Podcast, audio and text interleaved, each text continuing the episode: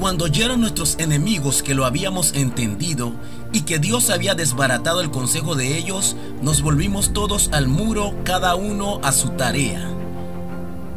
Al momento de una guerra, duelo deportivo y ser competitivo en el mercado y el mundo de los negocios, siempre hay contrincantes que saben la capacidad y la fuerza que poseemos y cuando hace una comparación de su inventario y se da cuenta que no podrá vencernos si no es con una de las estrategias más antiguas del cobarde llamada la intimidación.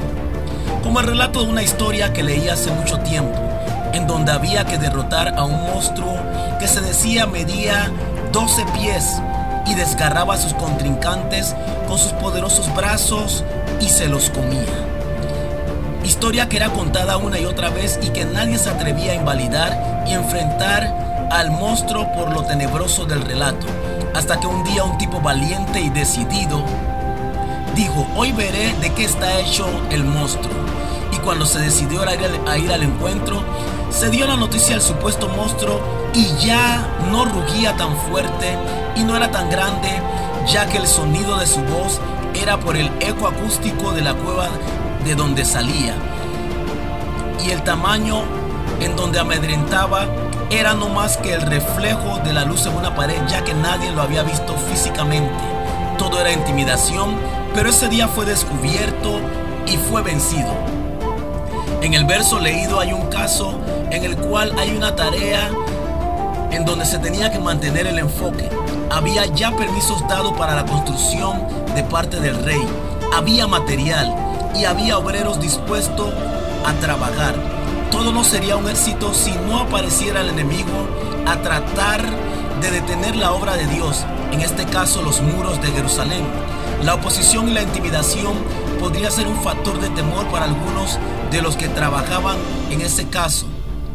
Pero Nehemías que estaba a cargo hizo algunas cosas con las que vencieron la intimidación. Número uno, oraron a Dios presentando la intimidación del adversario en el verso 4. Número 2.